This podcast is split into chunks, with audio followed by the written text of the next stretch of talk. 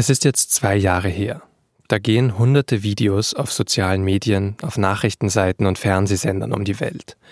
Aus vielen Blickwinkeln sieht man immer dasselbe. Das Meer, einen großen Hafen und Hochhäuser davor. Und in der Mitte vom Bild ist eine riesige Rauchsäule. In manchen Einstellungen kann man auch Feuer erkennen. Es blitzt auch irgendwie. Auf anderen Videos sieht man einfach nur Trümmer, zerborstene Scheiben und Schutt. Damals, am 4. August 2020, detonieren im Hafen von Beirut, das ist die Hauptstadt vom Libanon, 2750 Tonnen Ammoniumnitrat. Die Explosion zerstört große Teile der Stadt. Sie erschüttert den Libanon und die ganze Welt. Meine Kollegin Sina Maria Schweigle war damals sogar vor Ort und wie sie die Explosion erlebt hat, die Tage danach und wie es den Menschen im Libanon heute geht, zwei Jahre später, darüber spreche ich mit ihr in dieser Folge von Das Thema. Weil auch heute sind die Ursachen der Explosion immer noch nicht ganz klar. Die eigentlich schnell versprochene Aufklärung stockt immer noch. Und die Explosion, die hat den Libanon in eine schwere Wirtschaftskrise gestürzt. Mein Name ist Vincent Vitus Leitgeb und ich freue mich, dass Sie zuhören.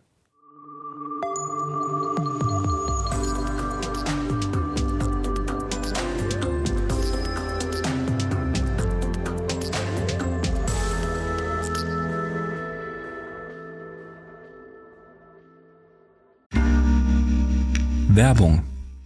Hi, ich bin Patrick Bauer, Reporter beim Magazin der Süddeutschen Zeitung. Und gemeinsam mit meiner Kollegin Eva Hoffmann habe ich an einer unglaublichen Geschichte recherchiert.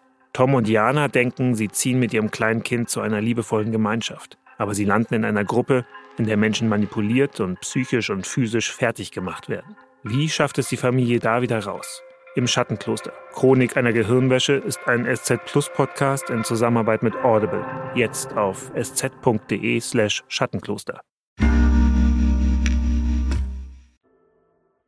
Sina, du warst ja schon eine ganze Weile vor dieser Explosion im Libanon. Du hast damals auch noch nicht für die SZ gearbeitet. Vielleicht kannst du mal zu Beginn ganz kurz beschreiben, was du dort eigentlich gemacht hast. Ja, gern. Ich habe 2018 angefangen, für eine Hilfsorganisation zu arbeiten, die im Libanon tätig ist, die sich dort um syrische Geflüchtete gekümmert hat und bin da mindestens einmal im Monat mit hingeflogen und war da eben vor Ort im Libanon. 2019 habe ich dann ein Jobangebot bekommen, für eine politische Stiftung zu arbeiten, eben aus Beirut für Syrien und Irak weswegen ich dann 2019 eben in den Libanon gezogen bin. Es werden ja viele gerade noch keinen Eindruck haben von dem Land. Vielleicht kannst du mal beschreiben, was du dann so als erstes wahrgenommen hast oder wie das Land überhaupt so, so ist, wenn man da ankommt. Es ist halt ein wahnsinnig pulsierendes, eindrückliches Land, äh, voller Leben, voller freundlicher Menschen, die einen sofort ins Herz einschließen. Das ist mir bewusst geworden von Anfang an mit den Kollegen, die ich vor Ort hatte im Libanon, mit den libanesischen Kollegen. Und dieses Land ist einfach wahnsinnig vielfältig. Also es ist meistens kriegt man ja davon mit einfach nur Krieg, Gewalt oder sonstiges. Ähm, ich habe davon nichts mitbekommen am Anfang oder auch während einer Zeit dort.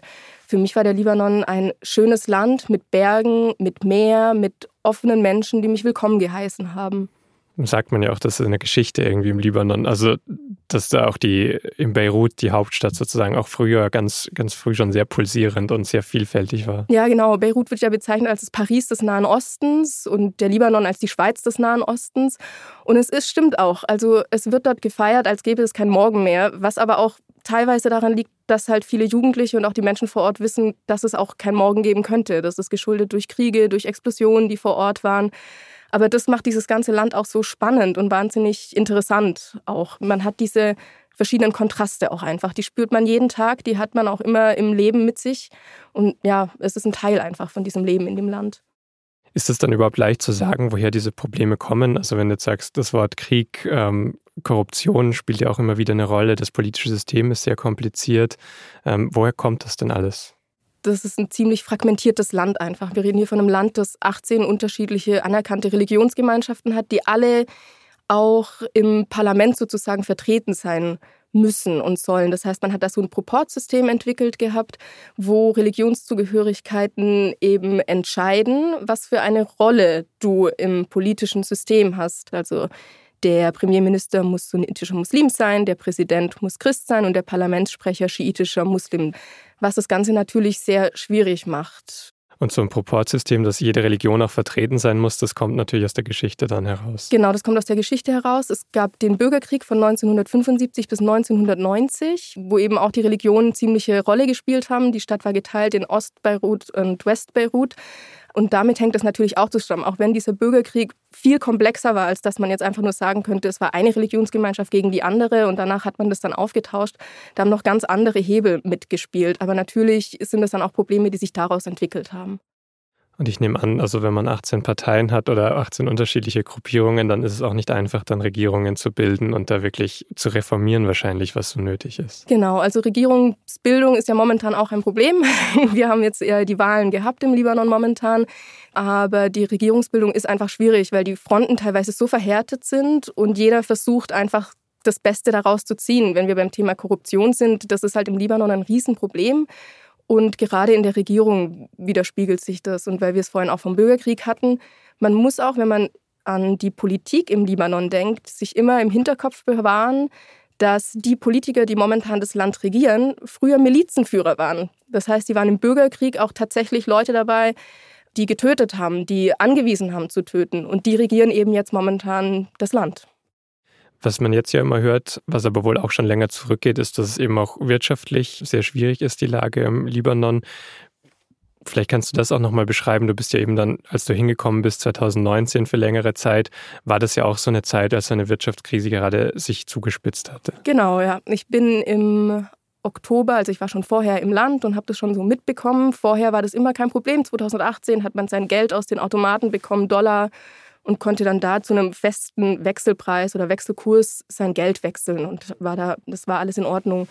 Im Oktober 2019 gab es dann plötzlich die erste Bankenkrise, die Währung ist verfallen langsam und immer mehr Menschen sind auf die Straße gegangen. Ich erinnere mich da deswegen so gut daran, weil ich mittendrin gewohnt habe. Ich habe in Chemaise gewohnt, das ist ein Ausgeviertel, also ich habe da mitten im Zentrum gewohnt, was sehr schön war auch. Und bin damals aufgewacht mit einer Telefonnachricht oder mit einer Handynachricht auf WhatsApp von der deutschen Botschaft, die gesagt hat, bitte bleiben Sie zu Hause, Proteste sind im Land und keiner weiß, was passiert. Und habe dann aus meinem Fenster geschaut und habe wirklich einen Strom an Menschen gesehen, die hatten libanesische Flaggen in der Hand und sind da zum Martyr Square gelaufen, was eben so der Hauptplatz war für die Demonstration. Und worum ging es da? Im Oktober 2019, das sind so ziemlich die schlimmsten Waldbrände ähm, ausgebrochen, die es seit Jahrzehnten gab. Und kurz darauf sind dann auch Proteste gegangen, weil es eben ein korruptes System ist. Und man hatte zwar Helikopter und alles Mögliche, aber dadurch, dass alles korrupt war, wurden die nicht gewartet und waren dann auch nicht so einsatzfähig. Daraufhin kam es dann, dass auch wegen der Wirtschaftskrise natürlich der Staat überlegt hatte, wie sie Gelder generieren könnten und wollten dann auf WhatsApp, also auf diesen Messenger-Dienst, Steuern erheben. Und da sind die Leute wütend geworden. Und man munkelt da so gerne drüber, weil man sagt so, naja, WhatsApp, das ist jetzt, na, darauf kann man auch verzichten. Aber ich habe die meisten Kontakte bei mir im Libanon immer über WhatsApp gehabt. Das war das Einfachste. Man hat die Leute angeschrieben, angerufen. Es funktioniert alles über WhatsApp im Libanon das war mit einer der Auslöser oder mit einer der Auslöser, weshalb da die Leute auf die Straße gegangen sind. Also die Menschen waren einfach wütend auf dieses korrupte System, auf dieses Elitensystem, auf dieses Proportsystem.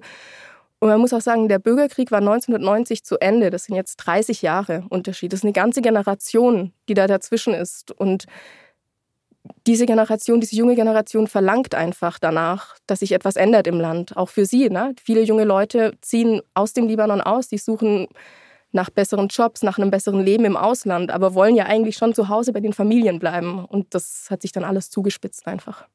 Und wie lange sind diese Proteste gegangen? Also diese Massenproteste, dass da wirklich zu Tausenden die Menschen ähm, sich dort versammelt hatten, die ging schon mehrere Wochen. Na, es wurde dann natürlich immer so ein bisschen weniger und mit Ausbruch der Corona-Pandemie ist es dann noch mehr versandet gewesen. Das war dann auch das, was die ähm, Demonstrierenden der Regierung dann auch vorgeworfen haben, so ein bisschen, naja, ähm, läuft euch ja jetzt gut rein, dass ihr hier den Lockdown sozusagen verlangen könnt. Also es gab diese Massenproteste, das ging wochenlang, sage ich mal, dass da Leute auf die Straße gekommen sind, aber dann wurde es immer ein bisschen weniger. Ich habe dann auch gelesen, in der Corona-Pandemie ging es dann aber trotzdem weiter mit der Unzufriedenheit, als es dann um Impfstoffe ging natürlich. Also es waren ja auch Themen, die bei uns eine Rolle gespielt haben, aber dann natürlich in so einem Land, das dann auch skeptisch der Regierung gegenüber ist, wahrscheinlich auch nochmal noch mal in einem größeren Ausmaß. Ja, also es war deutlich spürbar einfach während der Corona-Pandemie. Die Gelder wurden weniger. Also die Leute kamen auch nicht mehr an, ihre, an ihr Erspartes sozusagen in den Banken. Die Währung ist immer kontinuierlich weiter ähm, gesunken sozusagen, ist ein Tieffall gewesen. Und dann verschuldet auch noch durch die Corona-Pandemie mussten ja viele Läden schließen und sie hatten dann ja auch gar keine Perspektiven mehr, keine Jobperspektiven. Und wenn wir dann über ähm, Corona an sich reden. Also ich erinnere mich zum Beispiel daran, dass ich bei mir in der Wohnung saß und die Helikopter über uns gekreist sind und geschrien oder aus den Lautsprechern dann eben kam, bleiben Sie zu Hause, verlassen Sie die Wohnung nicht. Ähm, ja, es war halt auch so ein bisschen als Mittel gesehen von vielen, dass die Leute stillhalten und sich nicht weiter beschweren.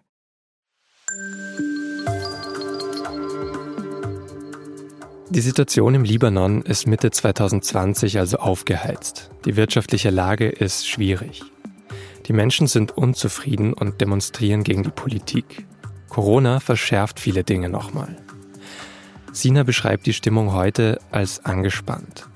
Sie habe damals immer wieder Sätze gehört wie Pass auf, es wird ein neuer Bürgerkrieg kommen. Irgendwas wird passieren. Das sei so die Grundhaltung vieler Menschen gewesen. Und dann passiert Anfang August auch tatsächlich etwas. Nur eben kein Krieg. Es passiert eine der größten nicht-nuklearen Explosionen der Weltgeschichte. Am 4. August 2020 bricht am Abend in einer Lagerhalle im Hafen von Beirut ein Feuer aus. Das Feuer entzündet Feuerwerkskörper, die in der Nähe gelegen sind. Und die bringen dann um 18.08 Uhr Ortszeit 2750 Tonnen Ammoniumnitrat zum Explodieren. Die Druckwelle zerstört bis zu 10 Kilometer weit alle Fenster und Vitrinen. Und die meisten Videos und Bilder von damals zeigen natürlich nur die Szenen von danach, von den Vierteln der Innenstadt nahe am Hafen, von dem größten Getreidespeicher der Stadt, der zerstört wird. Es sterben ungefähr 200 Menschen. Tausende werden verletzt und rund 300.000 verlieren ihr Zuhause. Meine Kollegin Sina Maria Schweigler hat den ganzen Tag vor Ort miterlebt. Ich erinnere mich da gut daran, weil ich am Morgen ähm, bei einem Projekt war mit alleinerziehenden Frauen. Den hatten wir damals mit der Hilfsorganisation, für die ich gearbeitet hatte, Laptops überreicht gehabt, die sich wahnsinnig gefreut haben, dass sie jetzt davon Homeschooling machen können und sich ein bisschen da Nebenerwerbe vielleicht auch aufbauen können. Und bin dann zu einem nächsten Job gegangen und saß dort im Büro im Sinel viel und hatte so diesen komischen Gedankengang um, ich glaube um 16.45 Uhr, 17 Uhr, ich muss jetzt gehen, weil irgendwie ist es ja auch komisch, wenn ich hier zu lange sitze. Und ich bin dann zurückgefahren mit meinem Auto und bin auch an diesem Hafen vorbeigefahren, habe aber gar nichts wahrgenommen, weil ich wohne da ja gar nicht weit von entfernt oder habe da nicht weit davon entfernt gewohnt. Also ich, ich weiß noch, wie ich vor meinem Eingang sozusagen, vor diesem Innenhof stand der Wohnung links ist die Wohnung und rechts ist das Büro sozusagen. Und ich habe mich damals entschieden, in das rechte Haus zu gehen, ins Büro, was heute betrachtet, und ich, das klingt, glaube ich, es klingt dramatisch, aber es ist wirklich so, die Entscheidung hat mir mein Leben, glaube ich, gerettet oder zumindest mich vor größeren Verletzungen bewahrt. Luftlinie sind es ein paar hundert Meter, die ich da entfernt gewohnt habe oder auch im Büro gearbeitet habe. Und die Wohnung, in der ich damals gewohnt hatte, die hat ein Fenster gehabt, beziehungsweise war die komplett ausgerichtet auf das Silo. Also ich konnte den Hafen auch sehen von der Wohnung aus, wenn ich da im Wohnzimmer stand. Das ist eine komplette Fensterfront gewesen. Und als ich nach der Explosion eben in die Wohnung gegangen bin, äh, also wenn ich von der Arbeit zurückgegangen bin, gab es halt zwei Plätze, in denen ich gerne lag, im Bett oder auf dem Sofa. Und dieses Sofa war eben komplett bedeckt von Glasscherben, von Türrahmen und allem Möglichen. Mhm. Das heißt, eben im Büro hast du dann wahrscheinlich nur gemerkt, okay, jetzt, ähm, also hast den Knall wahrscheinlich gehört und hast gemerkt, wie alles bebt oder wie nimmt man sowas wahr? Ja, also es war komisch. Ich saß an meinem Schreibtisch und ich habe ein Rauschen gehört. Und ich weiß noch, mein Gedankengang war, klingt das so, wenn Krieg anfängt? Und wenn ja, warum jetzt und warum hier? Und dann habe ich mich auf dem Boden wiedergefunden. Ich weiß aber nicht mehr, ob es von der Druckwelle kam oder ob ich mich entschieden habe, mich zu Boden zu legen. Es tat dann einen Riesenschlag, das, daran erinnere ich mich noch. Ich stand dann ein bisschen orientierungslos wieder auf und habe mich abgetastet einfach, ist alles dran an meinem Körper und habe festgestellt, dass ich noch so eine Glasscherbe in meinem Rücken hatte, die habe ich dann ausgezogen oder rausgezogen, habe geguckt, wie sich das so entwickelt mit dem Blut und der nächste Gedankengang war dann, jetzt muss ich helfen oder ich muss runtergehen Und dann habe ich gedacht, okay, ich muss hier raus aus diesem Haus gehen und ich muss auf die Straße gehen und mich da in Sicherheit bringen. Ja. Mhm. Und was hast du dort dann gesehen? Also wie waren da diese Schäden, waren ja eigentlich sofort sichtbar überall? Ja, also wenn ich an die Zeit zurückdenke oder an den Moment zurückdenke, ich bin runtergegangen und kam mir schon die ersten Nachbarn entgegen, blutüberströmt. Ähm, das waren so die ersten Momente. Und woran ich mich sehr erinnere, ist meine Nachbarin, die ist neu eingezogen und die war halt komplett orientierungslos. Sie hatte große Angst und hat dann auch mich gleich an der Hand genommen und hat gesagt, Israel attacked us. Und man muss wissen, Israel und Libanon befinden sich offiziell noch im Krieg. Und deswegen hatten halt viele den Gedankengang, dass es sein könnte, dass wir angegriffen wurden. Und das waren so die ersten Szenen, die man dann da vor Ort hatte. Aber das, ähm, es war wirklich ja großflächig. Also wie, wie sehr hast du dann gesehen oder wann hast du wahrgenommen, das war jetzt nicht nur unser Haus, das war nicht nur unser Viertel, sondern es war eigentlich viel mehr?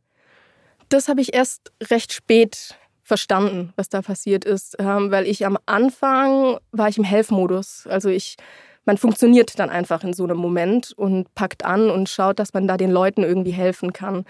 Ich habe das dann im Laufe der Zeit irgendwie erfahren, was genau passiert ist ähm, und wie es eben die ganze Stadt einfach betroffen hat oder große Teile der Stadt, sagen wir mal so.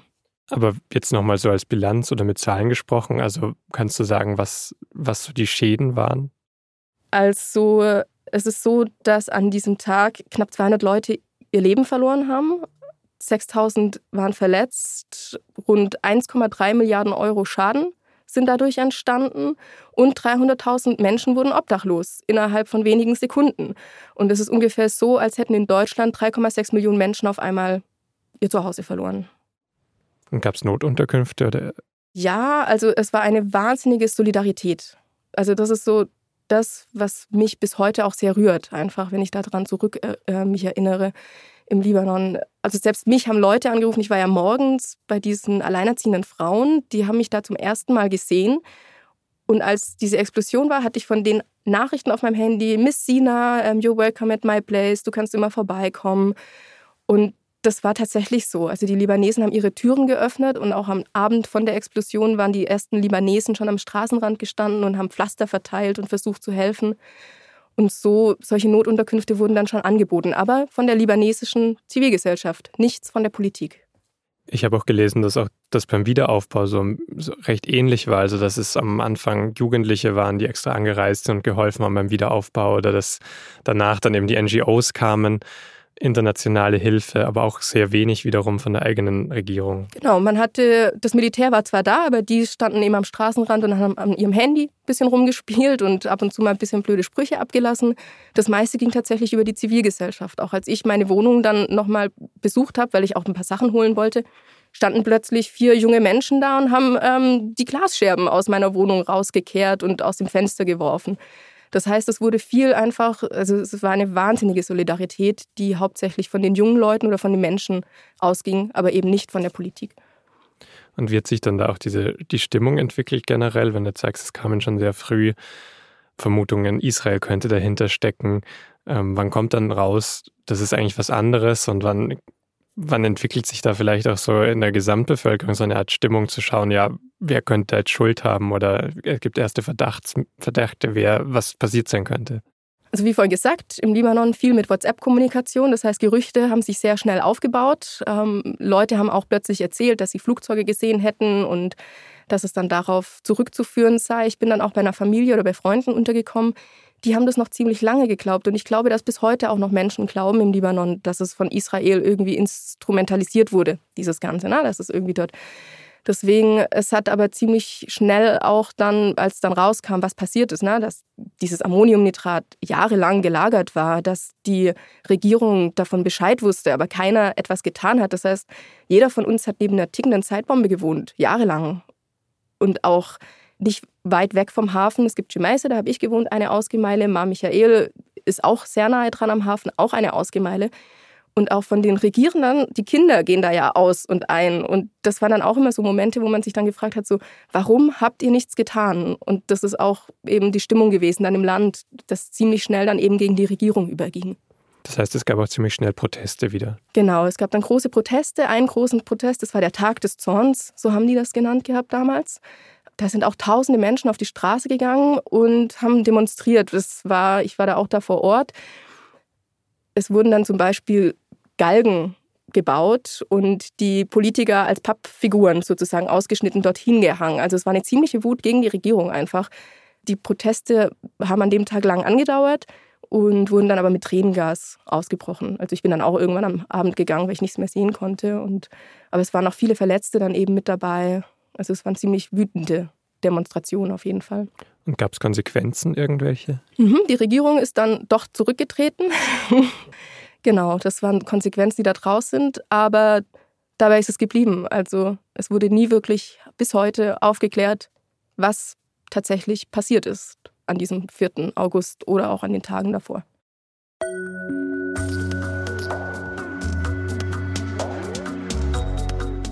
Ein paar mehr Details als vor zwei Jahren sind heute natürlich schon bekannt. Wie gesagt, wir wissen, dass ein Feuer ausgebrochen ist, das in einer Lagerhalle Ammoniumnitrat explodiert ist. Offen ist aber zum Beispiel, wie dieses Ammoniumnitrat überhaupt dorthin gekommen ist. Das kann nämlich nicht nur als Düngmittel verwendet werden, sondern auch um Bomben zu bauen. Daran, das ist eine These von Beobachtern, könnten Teile der Hisbollah Interesse gehabt haben. Eine weitere Frage ist, ob auch hochrangige Politiker etwas gegen die Lagerung dieses Ammoniumnitrats hätten tun können. Offenbar soll nämlich auch der damalige Premier Hassan Diab davon gewusst haben. Und der aktuelle Präsident des Libanon, Michel Aoun. Es ist also alles sehr komplex. Und nachdem Hassan Diabs Regierung direkt nach der Explosion zurücktritt, kommt lange auch einfach keine neue Regierung zustande. Ein möglicher Kandidat als Premier legt zum Beispiel nach mehreren Monaten eine mögliche Kabinettsliste mit 24 parteilosen Experten vor. Die lehnt Präsident Aoun aber ab. Erst nach einem Jahr übernimmt dann der Milliardär Najib Mikati, der schon zweimal eine Regierung im Libanon geführt hat. Aber der Frust und die Verzweiflung bleiben weiter hoch. Als in diesem Mai 2022 das Parlament neu gewählt wird, stimmen nur 49 Prozent der Wahlberechtigten ab. Die neue Regierung steht heute immer noch nicht. Und die Hintergründe der Explosion rücken immer weiter in den Hintergrund. Der schon zweite Ermittlungsrichter in dem Fall wird ständig blockiert. Vitar heißt er, so ein bisschen der einsame Richter kann man das auch nennen, weil er auch wirklich Interesse hat, das Ganze aufzuklären. Man kriegt wenig mit, also vieles passiert im Hintergrund einfach, aber es gibt keine neuen Entwicklungen in den Ermittlungen. Also es passiert nichts. Es sind so ein paar Hafenmitarbeiter, die sitzen im Gefängnis, aber die Politiker, die dafür verantwortlich sind oder waren, wie auch immer man das sagen möchte, verbergen sich hinter ihrer politischen Immunität. Und das ist sehr bezeichnend auch wieder für den Libanon, dass ähm, die unangreifbar sind, unantastbar. Also Bitar lädt sie immer wieder ein und sagt, ihr müsst jetzt mal kommen und wir wollen darüber reden und wir müssen das aufklären. Aber die erscheinen nicht. Und zwei zum Beispiel, die ähm, mit vorgeladen wurden von dem Richter, die, ähm, also zwei Personen, die waren schon im Parlament hinter der Immunität und durch die Wahlen sind sie jetzt wieder eingewählt worden. Das heißt, auch sie sind weiterhin untastbar, genauso wie Michel Aoun, der Präsident. Und das zieht sich durch das ganze Land einfach durch und durch diese Ermittlungen. Was man auch sagen muss, diese Ermittlungen sind hochexplosiv. Also wenn er einlädt, zum Beispiel gab es im Oktober 2021 große Proteste, als er wieder eben zwei ähm, vorladen wollte, zwei Politiker vorladen wollte, hat Hassan Nasrallah, das ist der Führer, sozusagen der Schiitenführer der Miliz Hisbollah, ähm, hat eine Ansprache gehalten im Fernsehen und hat sich gegen Bitar ausgesprochen. Und es waren die also es waren Szenen wie im Bürgerkrieg damals. Das war auch in der es, ähm, die es gab. Also man hat bewaffnete Menschen gesehen, die sind dann demonstrieren gegangen dagegen. Also die, die waren überhaupt nicht damit einverstanden, dass das passiert, dass diese Aufarbeitung passiert. Was natürlich, wenn man auf die Hisbollah schaut, dann nochmal einen anderen politischen Aspekt bekommt. Mhm. Okay, das heißt, sowohl die Politiker selbst haben kein Interesse daran zu kommen, aber sie haben zum Teil auch ihre Parteien, ihre Unterstützer hinter sich, die das auch unterstützen und auch öffentlich sagen, es ist gut, wenn die jetzt nicht kommen müssen. Ja, also genau, weil sie halt dahinter größere politische Agenda dahinter sehen. Es wird dem Bitar oder diesem Richter auch öfter mal vorgeworfen, von den Politikern dann eben auch, dass er eine politische Agenda verfolgen würde. Und dass, dass es dann eben nicht mehr um die Politiker an sich als Person geht, sondern um das große Ganze im Libanon. Was ich mich nur frage, ist halt so, ihn muss doch jemand unterstützen. Also es muss doch eigentlich eine Regierung geben, die sagt, wir finden gut, dass das aufgeklärt wird und wir wollen so eine Person da vorne haben, die auch unterstützt wird und der ganze Prozess ist richtig so. Ja, es wäre wünschenswert, wenn es diese Regierung im Libanon geben würde, die Interesse daran hätte, das Ganze aufzuklären. Die gibt es aber faktisch nicht. Wer das möchte, das sind natürlich die Familien, die da betroffen sind, einfach von Leuten, die gestorben sind damals bei der Explosion. Wir haben jetzt Wahlen gehabt im Libanon, seitdem sie, oder wir sind momentan trotzdem noch in einer geschäftsführenden Regierung sozusagen im Libanon, weil noch keine Regierung gebildet wurde. Äh, wir haben momentan den Ministerpräsidenten äh, Mikati dort. Das ist auch kein unbeschriebenes Blatt. Der war schon mal Ministerpräsident im Libanon. Er kommt aus ähm, Tripoli. Das ist die zweitgrößte Stadt des Libanon. Auch eine der ärmsten Städte im Libanon. Er hingegen ist einer der reichsten Menschen des Landes. Der ist Milliardär. Das heißt, ähm, er wurde jetzt eben damit betraut, die neue Bildung zu regieren. Er selber ist sunnitischer Muslim. Das ist eben nach diesem Proportsystem ist das fest geregelt. Aber er gehört eben auch zu der politischen Elite, gegen die die Bevölkerung eigentlich immer wieder demonstrieren geht. Mhm. Und das hält äh, dauert jetzt einfach schon sehr lange. Also die Wahlen waren im Mai 2022. Genau, die, das ist aber auch nichts Neues, dass es lange dauert, im Libanon so eine Regierung zu bilden. Das liegt eben auch zum einen ähm, daran, dass man immer versucht, diese Minister, es ist wie so ein großes Schachbrett, glaube ich, einfach, wo jeder versucht, so seinen besten Move zu machen um die besten Positionen zu bekommen. Und dann werden halt manche, manchmal friert es dann eben ein. Na, dann kommt man nicht weiter, wenn man diesen Posten möchte gerne die eine Partei besetzen, dann blockiert die andere Partei und dann passiert einfach mal, wie im Libanon so häufig, nichts. Und dann wartet man eben, was passiert. Wir haben im Oktober sind auch Präsidentschaftswahlen, also Michel Aoun, seine Zeit endet sozusagen. Äh, viele Libanesen sehnen diesem Moment, glaube ich, schon sehr lange entgegen, dass das endet. Die Frage ist natürlich, ob sich bis dahin überhaupt irgendwas tun wird mit der Regierungsbildung, bis eben diese Präsidentschaftsfrage auch geklärt ist, wer danach kommen könnte. Aber das ist schon ein bisschen kurios, also dass das System so verfahren scheint, dass halt auch wenn sowas Großes passiert wie diese Explosion, wo sich auch Proteste wieder bilden, wo wirklich sehr viele Menschen, auch unterschiedliche Menschen betroffen sind, dass sich trotzdem auch danach nichts tut. Also dass auch danach nicht gesagt äh, eine Mehrheit entsteht, die irgendwie da jetzt aufklärt und progressiv ist und vorangehen will. Ja, es ist sehr schade, aber leider System im Libanon. Also muss man schon so sehen, was die Wahlen schon gebracht und auch gezeigt haben, ist, dass ähm, trotz niedriger Wahlbeteiligung viele zivilgesellschaftliche Vertreter jetzt gewählt wurden. Also diese großen Parteien haben Sitze verloren und dafür kamen Leute mehr aus der Zivilgesellschaft, die sich natürlich für all diese Dinge einsetzen. Ne? Also die diesen Konfessionalismus im Land nicht mehr haben wollen, also dieses Proportsystem, die einfach progressiv sein wollen auch.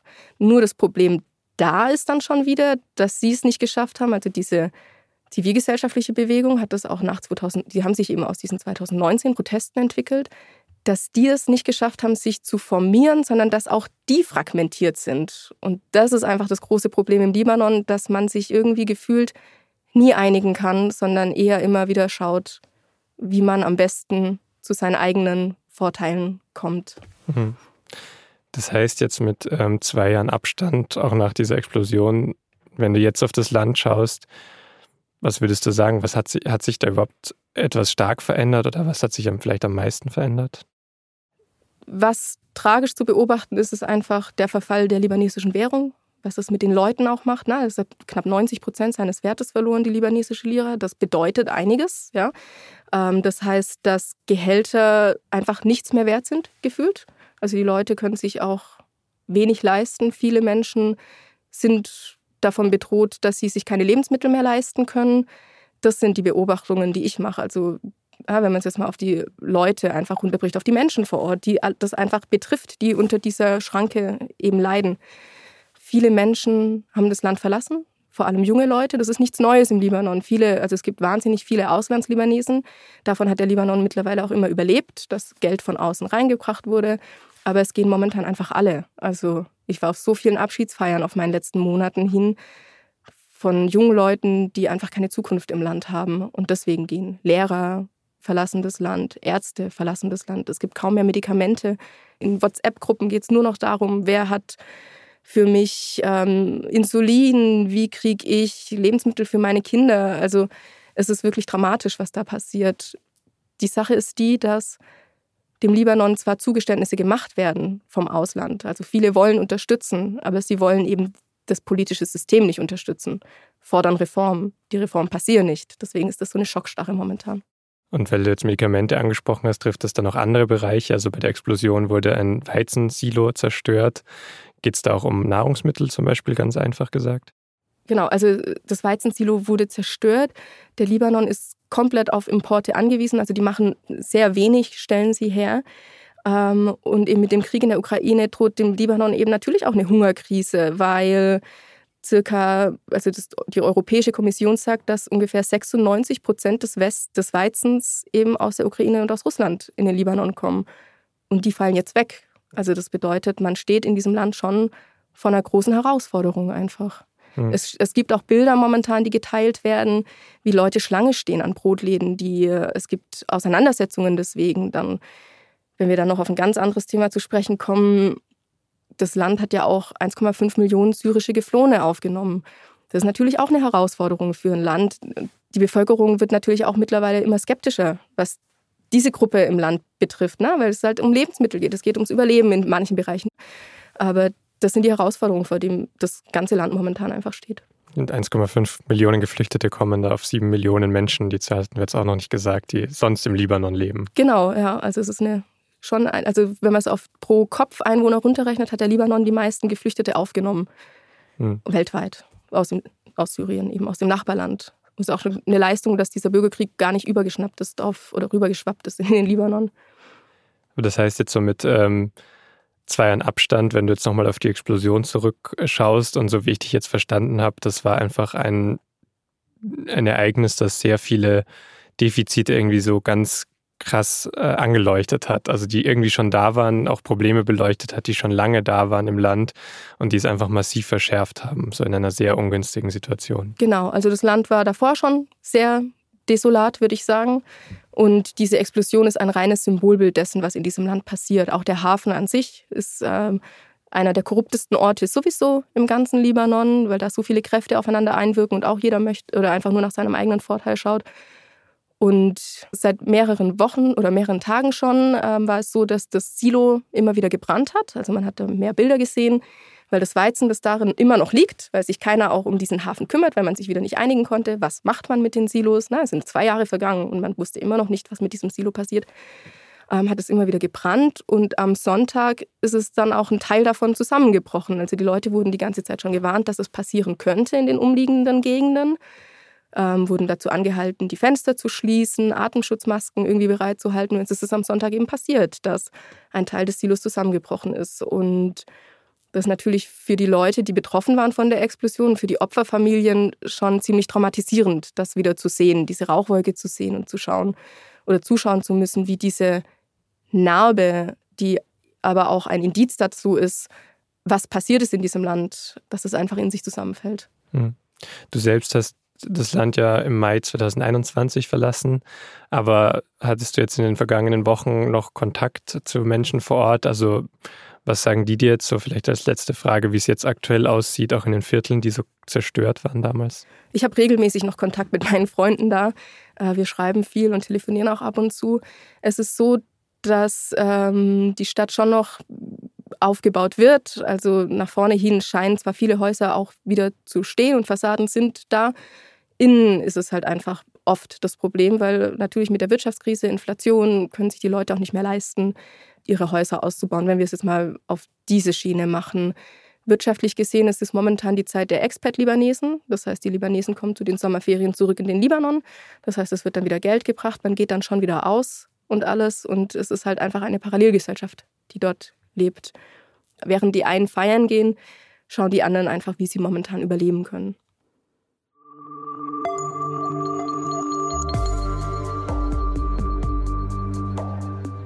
Das war Sina Maria Schweigle mit vielen Eindrücken aus dem Libanon und den zwei Jahren nach der großen Explosion. Und kurz nach unserem Gespräch wurde dann auch noch etwas ganz Aktuelles bekannt. Nämlich, dass am Montag ein Schiff beladen mit Getreide den Hafen von Odessa in der Ukraine verlassen hat. Zum ersten Mal seit Beginn des russischen Angriffskriegs können von dort aus also wieder Nahrungsmittel ausgeliefert werden. Und das ist auch für den Libanon ein positives Signal. Dieses erste Schiff, der erste Frachter mit Mais an Bord, soll nämlich in Tripoli anlegen, der zweitgrößten libanesischen Stadt. Das war das Thema für diese Woche. Diese Folge haben Caroline Lenk, Joschka Moravec und ich, Vincent Vitus Leitge, produziert. Unser Podcast erscheint alle zwei Wochen am Mittwochabend. Wir freuen uns über Feedback, Themenideen oder andere Anregungen unter podcast.sz.de. Vielen Dank fürs Zuhören und bis zum nächsten Mal.